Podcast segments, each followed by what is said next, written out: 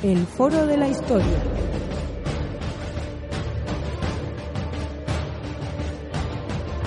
El pasado tiene mucho que contar.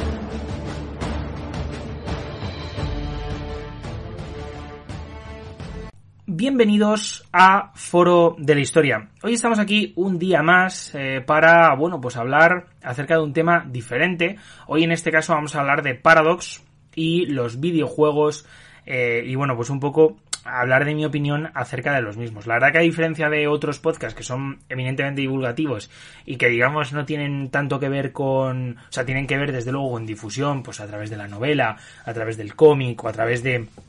otras plataformas. Hoy vamos a hablar de una plataforma que toca a mucha gente joven, que yo sé que es un porcentaje muy alto de nuestros oyentes y que yo creo que les va a gustar. Quizá incluso enganchamos a alguno a, a estos maravillosos juegos. Bueno, lo primero de todo, este, este podcast lo, va a ser un podcast de opinión, donde, bueno, pues voy a intentar a la vez que os cuento eh, un poco eh, en qué, digamos, o cómo se puede difundir o cómo se divulga la historia a través de los videojuegos de Paradox en concreto, porque vamos a hablar de esta empresa.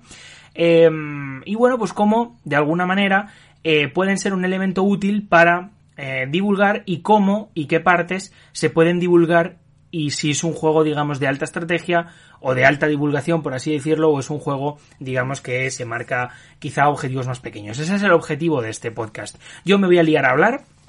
La verdad es que tengo bastantes ganas de hablar de esto porque eh, he de decir que me lo he preparado un poco, pero quiero que este podcast sea lo más natural posible y sobre todo, eh, bueno, pues hacer una pequeña reflexión porque yo también llevo mucho tiempo jugando a estos juegos y creo que el videojuego es una gran eh, oportunidad que estamos utilizando ahora mismo los divulgadores para, eh, de alguna manera, eh, divulgar a través de algo que es realmente atractivo, como son los juegos, y que eh, pueden transmitir realidades muy complejas y procesos muy complejos,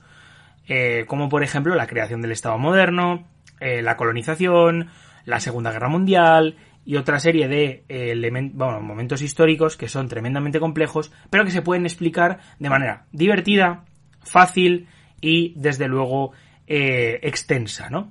Em, bueno, lo primero de todo diréis, para quien no me conozca nada más que por el podcast, os diré que yo también tengo un canal de Twitch, eh, tengo un canal de YouTube, donde yo desde hace aproximadamente unos 3-4 años, prácticamente lo único que subo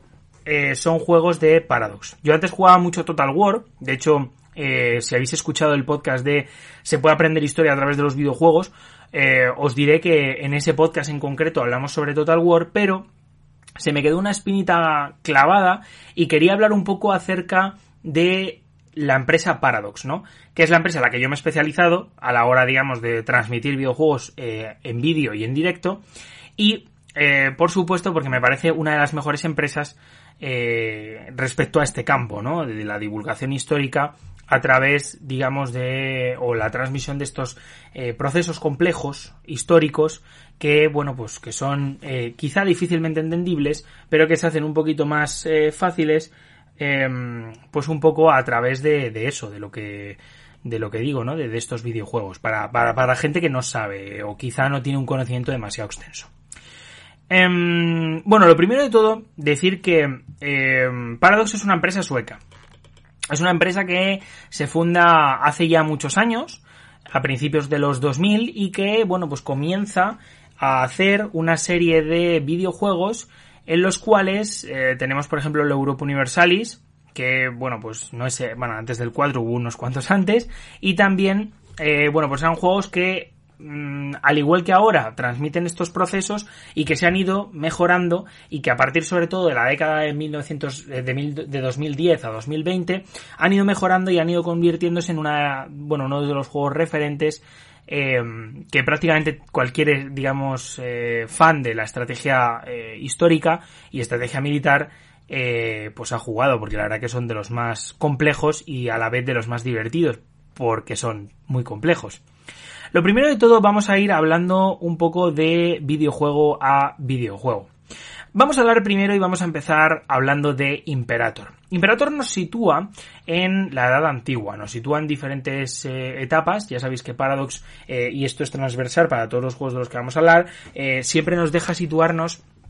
en varias etapas. Por ejemplo, la Segunda Guerra Mundial tendríamos desde por ejemplo, 1936 a 1939. Eh, por ejemplo, en el caso de Europa Universalis podemos estar en 1444, en 1453 o incluso en 1500 o 1700. Hay diferentes escenarios en los que podéis jugar y eh, hay unas fechas, digamos, que están delimitadas, ¿no? Por ejemplo, en eh, Europa Universalis 4 se puede jugar desde 1444 hasta 1800 y pico, ya con las revoluciones liberales y desde luego ya con la Revolución Francesa bien entrada. O sea, quiero decir, con ya con las guerras napoleónicas. Em, en el caso del Imperator es un juego que está centrado en eh, lo que viene siendo el nacimiento de Roma, eh, a, bueno, pues lo que viene siendo la consolidación del imperio eh, romano. Es un juego que la verdad que ha tenido muy poquito éxito. he de decir que es un juego que tenía mucha vamos, ha tenido muchísimo potencial y que sin embargo da la sensación de que se ha quedado un poco atrás en el sentido de que no le han vuelto a sacar mucho contenido. De hecho, es más, me parece que ahora mismo los estudios de Paradox, y esto cogerlo con pinzas, porque no lo tengo muy claro, yo no suelo leer muchos diarios de desarrollo, pero está un poco parado, pero que nos intenta de alguna manera llevar, os, eh, digamos, eh, eh, sumergirnos en el mundo romano o en el mundo cartaginés o en el mundo helénico, ¿no? Eh, lo bonito de este juego realmente es el hecho de que nos permite eh, expandir, por ejemplo, a esa monarquía romana y luego pasarla a la república y posteriormente al imperio, o, por ejemplo, nos permite no ser destruidos con Cartago y a consolidar un poder eh, importantísimo en el sur de la península ibérica. Em, este juego además me parece muy curioso, ya no solo por el tema militar, que la verdad que está súper eh, cuidado, porque de hecho tenemos desde tipos de infantería, cosa que quizá en otros juegos no es así, pero en este caso tenemos desde infantería ligera hasta infantería pesada, pasando por jabalineros, arqueros, carros y un montón de unidades que están muy bien miradas y que dependiendo de la civilización la vas a tener eh, las vas a tener o no. Em, y eh, bueno, pues también tenemos una serie de detalles culturales realmente importantes, aparte de bueno, pues la posibilidad de ir incrementando mm, lo que es la extensión de tus ciudades, construyendo diversos edificios, ya sean religiosos o productivos, como son talleres de artesanos, muelles, eh, por ejemplo, muelles o astilleros más orientados a la creación de barcazas navales. Y eh, la verdad que es un juego realmente completo que yo creo que nos, eh, digamos, sumerge muy bien en esos siglos antes de Cristo. bueno, pues que son realmente importantes y que desde luego culturalmente son absolutamente fascinantes. También de hecho He de decir que mm, es curioso porque este juego eh, nos da la posibilidad a través de la workshop de que mucha gente que aunque quizás es verdad que no son la empresa, eh, en algunos casos eh, sí que tienen apoyo de la misma, que son los modders, pueden hacer una serie de reworks, o sea, vamos a ver, de cambios en el juego que nos permiten incluso cambiar la totalidad del juego y en vez de tener romanos, pues tener sumerios, egipcios y, digamos, otras épocas eh,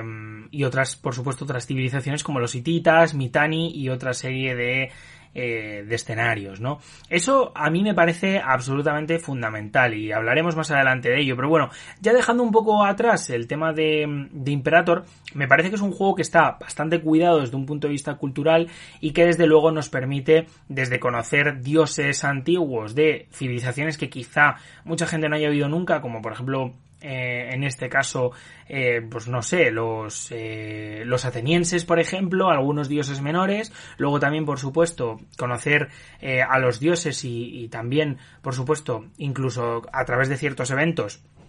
costumbres de pueblos íberos, por así de, vamos, por poner un ejemplo, a conocer, pues eso, dioses cartagineses o fenicios y desde luego, pues a entender ciertas dinámicas de comercio, ciertas dinámicas también, por supuesto, de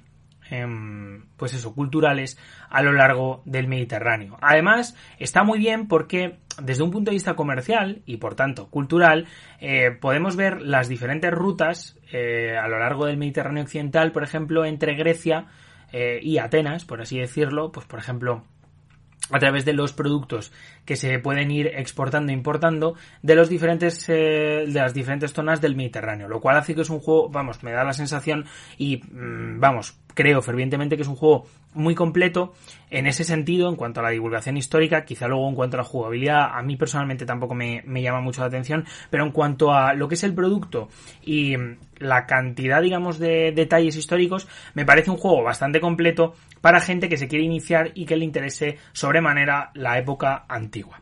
Bueno, siguiendo un poquito más, tenemos también eh, algún juego, como por ejemplo es el Crusader Kings, eh, Sabéis que Crusader Kings es un juego que está centrado en el, mundo medieval, está centrado desde el siglo VIII aproximadamente, momento en el que, bueno, pues ya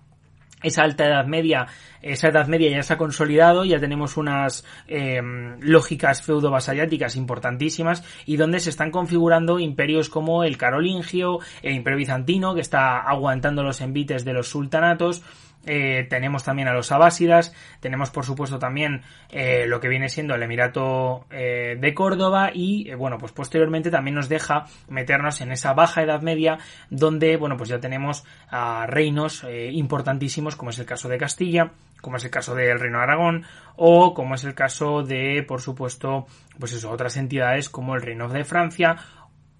o el Sacro Imperio, ¿no? Que, que van a ser, eh, pues eso, entidades políticas absolutamente fascinantes. A mí lo que me gusta de Crusader Kings, concretamente, en cuanto a la inmersión histórica, es un poco el tema de la, el traslado de las lógicas feudovasallíticas a todo aquel que lo juega. Quiero decir,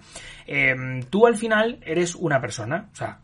espero que seas una persona si estás jugando un juego, pero en cualquier caso asumes el rol, no vas a, si eres un perro, por favor pon guau en los comentarios. Pero bueno, más allá de esta tontería,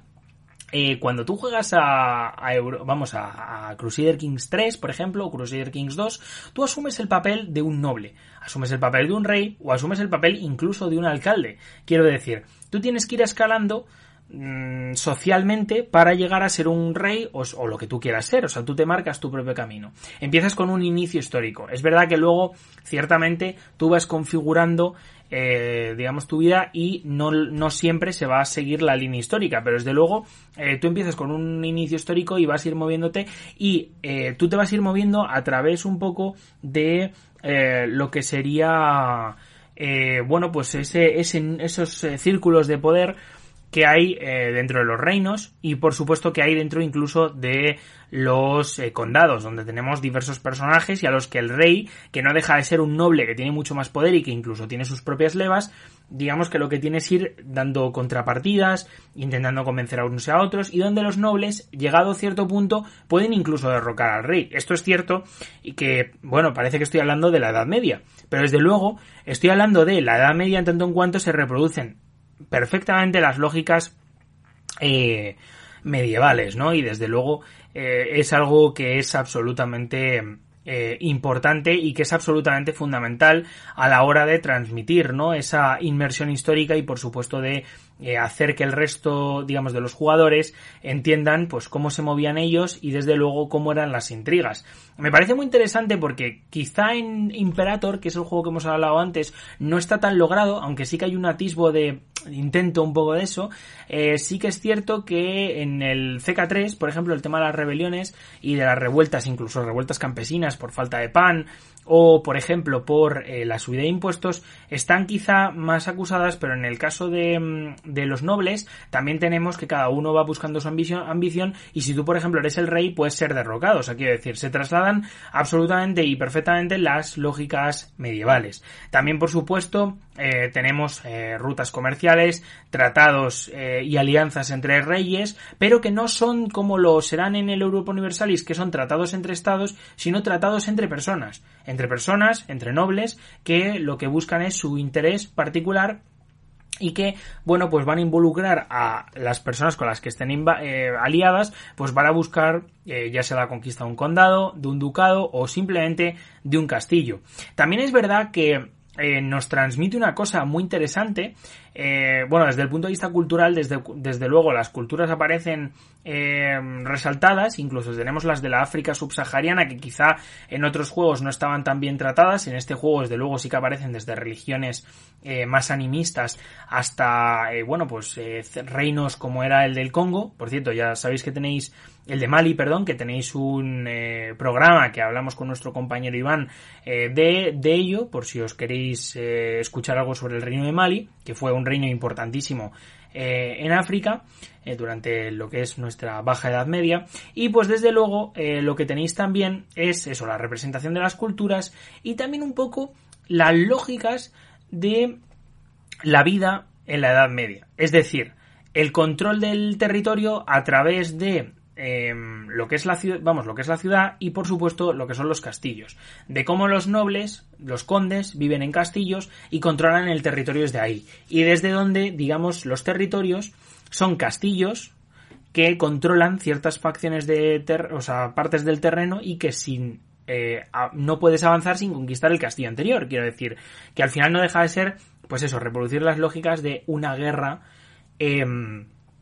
medieval, ¿no? Que me parece bastante curiosa. Luego también tenemos eh, un montón de opciones como la creación de edificios, mejora de castillos y por supuesto también la, contratación de mercenarios, cosa que estaba eh, absolutamente, vamos, eh, naturalizado en la época. También decir una cosa que a mí me parece muy interesante y es eh, que me estoy centrando en muchos aspectos culturales y en muchos aspectos quizá políticos, pero desde luego también muy sociales, eh, como por ejemplo la el ordenamiento del territorio, porque quiero dejar una cosa bastante clara, y esto lo digo siempre, y es los videojuegos de historia no siempre o no, no siempre tienen por qué tener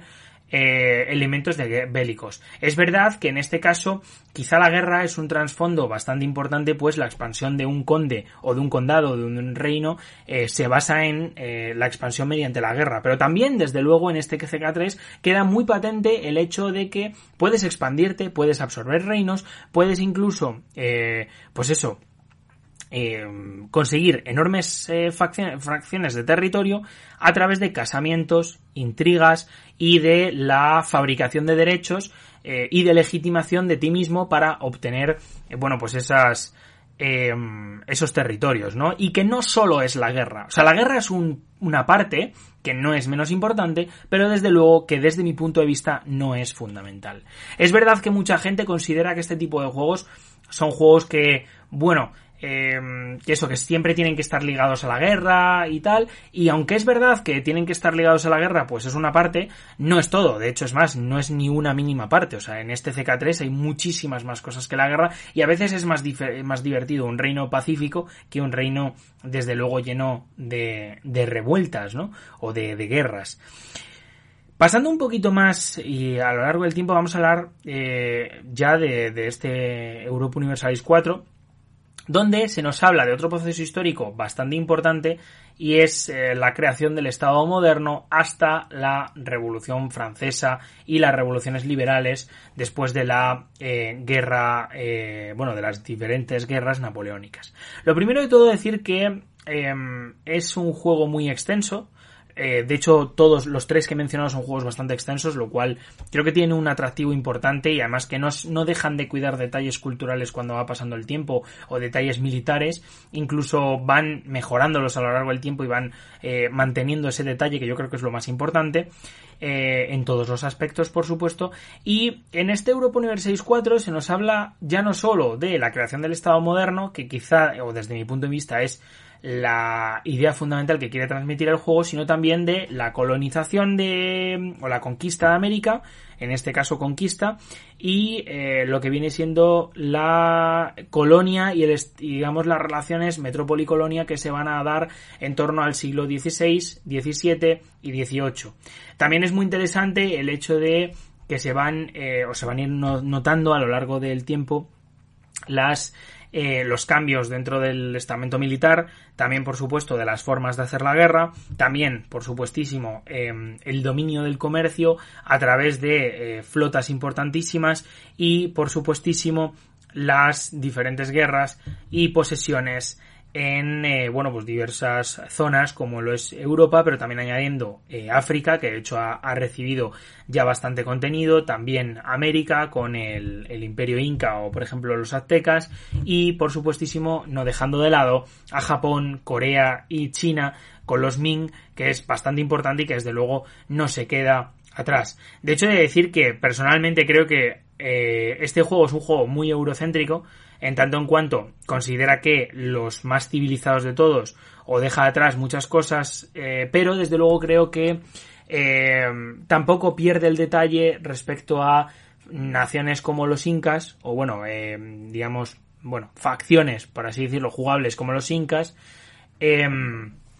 o como los aztecas o Ayutthaya en, en Camboya, Vietnam, o por ejemplo lo que viene siendo pues no sé, Malaca, en, en la zona de, de, de, Singapur, ¿no? El actual Singapur. En cualquier cosa, en cualquier caso, perdón, es eh, importantísimo el hecho de que se van narrando una serie de procesos, no solo esta de la creación del Estado, sino también el mantenimiento y la extensión de las administraciones. Muchas veces la gente cuando jugamos Europa Universalis dicen, bueno, tal, es que este juego va, venga, vamos a pegarnos y tal, y es como, bueno, sí, pero también tengo que construir castillos, tengo que construir plazas, tengo que construir mercados, el comercio, como, digamos, hay un proceso, digamos, de iniciación del renacimiento, pasando luego por la industrialización y también por el colonialismo, que son, eh, desde luego, eh, muy bien narrados y que, bueno, pues vamos viendo cómo respecto al CK3, este, mm, este juego va, digamos, cambiando y deja un poco más de lado la figura del rey, que aunque sigue siendo importante y aunque todavía quedan ahí eh, algunos eh, algunas características de este de este CK3, o sea, quiero decir, del control o las peleas, digamos, políticas de la nobleza con el rey, con el rey eh, sin embargo, mm, bueno, es algo que ya queda mucho más atrás, pues las levas son profesionales y bueno, pues podemos ver una profesionalización también de las administraciones y un control mucho más efectivo. También, por supuesto, tenemos desde la evangelización de territorios hasta un montón de características que yo creo que nos hacen tener una visión transversal de lo que son estos 3-4 siglos que nos habla el juego y que desde luego eh, nos permiten hacer cosas absolutamente increíbles a partir de una base histórica, aparte de conocer eh, indirectamente, porque la verdad es que decir que es indirectamente, pero te la acaban, te acabas sumergiendo y empapando de este conocimiento, pero mm, vamos, es absolutamente eh, está absolutamente bien narrado y por supuesto bien explicado lo que son estos eh, bueno pues estos cambios no respecto a la época feudo-vasallática y medieval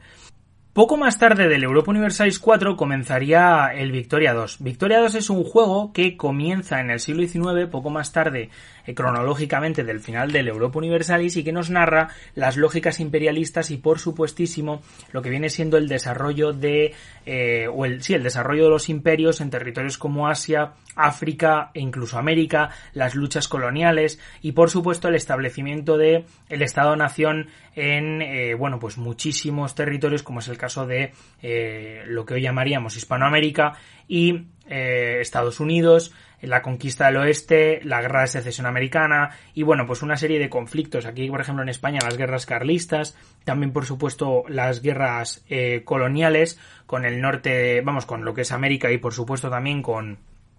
eh, con África. Y bueno, pues este juego cronológicamente llegaría más o menos hasta la Primera Guerra Mundial. Parece la asignatura de contemporánea que yo di en la universidad, pero desde luego cronológicamente corresponde con, eh, bueno, pues esos cambios institucionales, esos cambios en, la hora de hacer la guerra, por supuesto también esos cambios en cuanto a las estructuras sociales, pues después de las guerras napoleónicas y la Revolución Francesa eh, se comienza a establecer lo que viene siendo el Estado digamos, como lo conocemos actualmente, y se empiezan a enarbolar las, eh, bueno, clases sociales como las conocemos. Es decir, comenzamos a tener una división entre el proletariado, los nobles, el clero, los burgueses y, bueno, pues otra serie de eh, clases sociales, siempre, digamos, entendiendo la monarquía, eh, bueno, pues entendiendo, por ejemplo, el Imperio Británico como una monarquía que, o el Imperio Español eh, o lo que quedaba de él, como una monarquía eh, bueno, pues que va a ir cambiando a lo largo del tiempo y también entendiendo este siglo XIX como una serie de cambios importantísimos respecto a em, lo que viene siendo, bueno, pues las clases sociales, la lucha obrera que comienza en este momento o la lucha por el sufragio. La verdad es que es un juego que personalmente yo no he jugado mucho, pero desde luego creo que narra estas lógicas y lo hace absolutamente bien. Y por último tenemos Hearts of Iron 4, y no me quiero extender tampoco mucho más. Hearts of Iron 4 es un juego eh, que está ambientado en la época entre guerras, es un juego que quizá desde mi punto de vista, bueno, ese por cierto el, el, el, juego que más gente me ve en el canal y he de decir que es uno de los que a mí históricamente menos me gusta. ¿Por qué? Vale, este juego es uno de los que más veréis muchos de vosotros en mi canal y por supuesto uno de los que más eh, apreciaréis, pues es un juego muy divertido. Sin embargo, históricamente es un juego que salió muy cojo. Es verdad que, por ejemplo, Imperator, que es uno de los últimos juegos que ha salido de Paradox, ha salido muy bien, históricamente hablando. Sin embargo, eh, of Iron salió con una serie de deficiencias eh, históricas abrumadoras, pasando por eh, que había países que no tenían eh, prácticamente políticos, o sea, tenían unos políticos base que eran conocidos, pero que realmente tampoco, eh, digamos, eh, tenían focos nacionales y estaban todos hechos de la misma manera. Eh, cosa que por cierto también te pasaba en el Europa Universalis, pero bueno, Europa Universalis por ser más viejo, pues ya, ya ha cambiado bastante. Sin embargo, Hearts of Iron 4 creo que históricamente es un juego mucho más plano, que es verdad que nos mete en las lógicas de la Segunda Guerra Mundial, eh, esa división entre bueno entre las tres facciones de, democracia eh, representada por los aliados concretamente por Estados Unidos Francia e Inglaterra y luego también por supuesto los fascismos de Mussolini y Hitler también tenemos en España a Franco que no era fascista pero bueno nacional católico que ya me entendéis y luego pues tenemos al comunismo representado por estados como eh, la China comunista de Mao o la Rusia de Stalin. Entonces, bueno, es bastante interesante porque al final lo que se nos deja un poco claro es eso, ¿no? Eh, eh, un poco la, el, la ambientación general está bien tratada, eh, después de unos cuantos DLCs. De hecho, ahora sale el, bueno, ha salido ya el No Step Back, que básicamente viene a hacernos la guerra de invierno en Rusia un poquito más realista. El problema que tiene este juego, personalmente, es que han pasado cuatro años y que hay ciertas cosas que no arreglan y que cuando salió yo recuerdo que había políticos españoles que ni siquiera estaban representados y que eran absolutamente fundamentales y que a diferencia del Hearts of Iron 3, que era el, antecesor y que era un juego que estaba absolutamente bien tratado y que tenías eh, el más mínimo detalle incluso de las divisiones históricas, desde la quinta del biberón hasta la división pasionaria y pasando por la columna Durruti, en el caso de la Guerra Civil Española, hasta pasando por unidades emblemáticas de la Wehrmacht o del Ejército Rojo. En este caso, la verdad es que es un juego que está mucho más estandarizado. Yo creo que eh, lo que han buscado es abrirse a un público general y creo que en este sentido, y es la única crítica que le voy a hacer a Paradox en este podcast, es que con Hearts of Iron 4 han bajado un poquito el estándar de calidad, que luego es verdad que es una cosa que solo lo han hecho con Hearts of Iron 4, eh, porque respecto a, esto, el Crusader Kings 3 Mm, y el Imperator, creo que son juegos que están mucho más logrados y la inversión está mucho más lograda históricamente y que con eh, Hearts of Iron 4 no lo han eh, no lo han logrado, ¿no? Pero bueno, en cualquier caso, eh, esta es una opinión personal, cualquiera de vosotros puede tener la suya y por supuesto os animamos a participar en los comentarios y a decirme lo malo que soy, lo tonto que soy por tener esta opinión. Bueno, esto es una broma, pero bueno, en cualquier caso, la,